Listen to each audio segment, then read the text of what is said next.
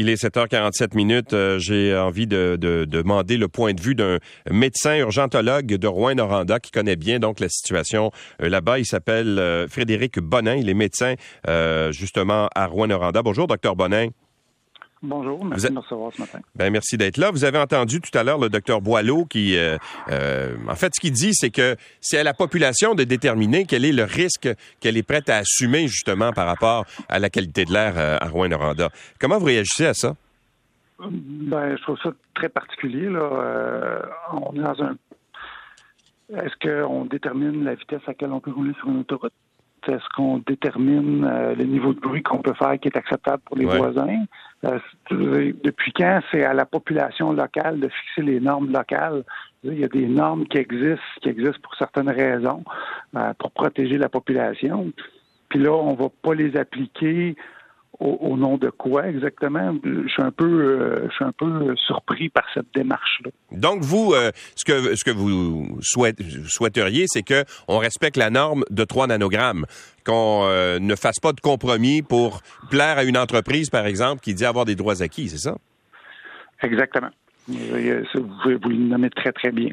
Euh, quelle est l'incidence sur le terrain? Vous voyez quoi, vous, comme conséquence sur le terrain? Parce que là, euh, les, chiffres qu'on a donnés euh, qu'on a donnés hier sont, sont assez j'allais dire encourageants jusqu'à un certain point, ils sont pas si alarmistes, mais sur le terrain, là, on parle beaucoup de cancer du poumon, de, cancer du poumon, mais est-ce qu'il y a d'autres maladies qui sont causées par la qualité de l'air?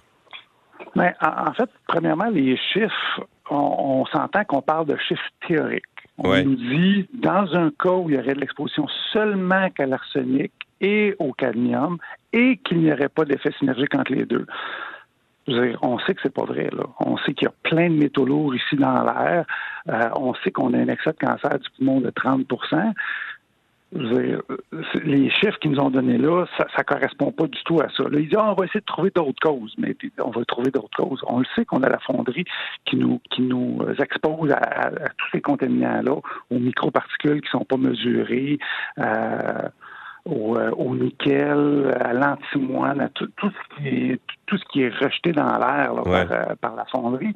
Donc ces chiffres-là, il faut, les, faut les manipuler avec beaucoup, beaucoup, beaucoup de prudence. Je dis pas que ça rajoute pas quelque chose au, dossier actuellement, mais faut euh, faut faut vraiment se faut vraiment rester prudent par rapport à, l'utilisation de ces chiffres-là. Quant à ce qu'on voit sur la sur la terre, c'est pas quelque chose qu'on va voir à un niveau individuel. C'est pas quelque chose que, moi je vais pouvoir remarquer comme urgentologue. Ah, je vois beaucoup plus de cancer du poumon. Ce serait ce serait pas euh, réaliste de dire ça. Mais ce qu'il peut y avoir, par exemple, parce que je comprends le, risque du cancer, mais il y a d'autres maladies pulmonaires aussi qui peuvent être euh, causées par une mauvaise qualité de l'air. Je pense, je sais pas à l'emphysème, à d'autres maladies comme ça. Est-ce que vous pensez que ça peut causer des maladies euh, plus graves? Aussi? On parle souvent aussi des, bébés de petits poids qui sont peut-être reliés à la qualité de l'air aussi clairement, je veux dire, on, sait qu'on a des taux de MPOC qui sont beaucoup plus élevés que, que, les restes des populations équivalentes qui sont exposées euh, à un taux de, de, de, tabagisme équivalent. Donc, on sait qu'on a 50% de taux de MPOC plus. Puis ça, la MPOC, c'est une maladie qui est très prévalente, contrairement au cancer. si, on, si, on, fait une règle de 3 simplistes, on dit qu'on a 4% de plus de chances de faire une MPOC sévère ici, ou à peu près.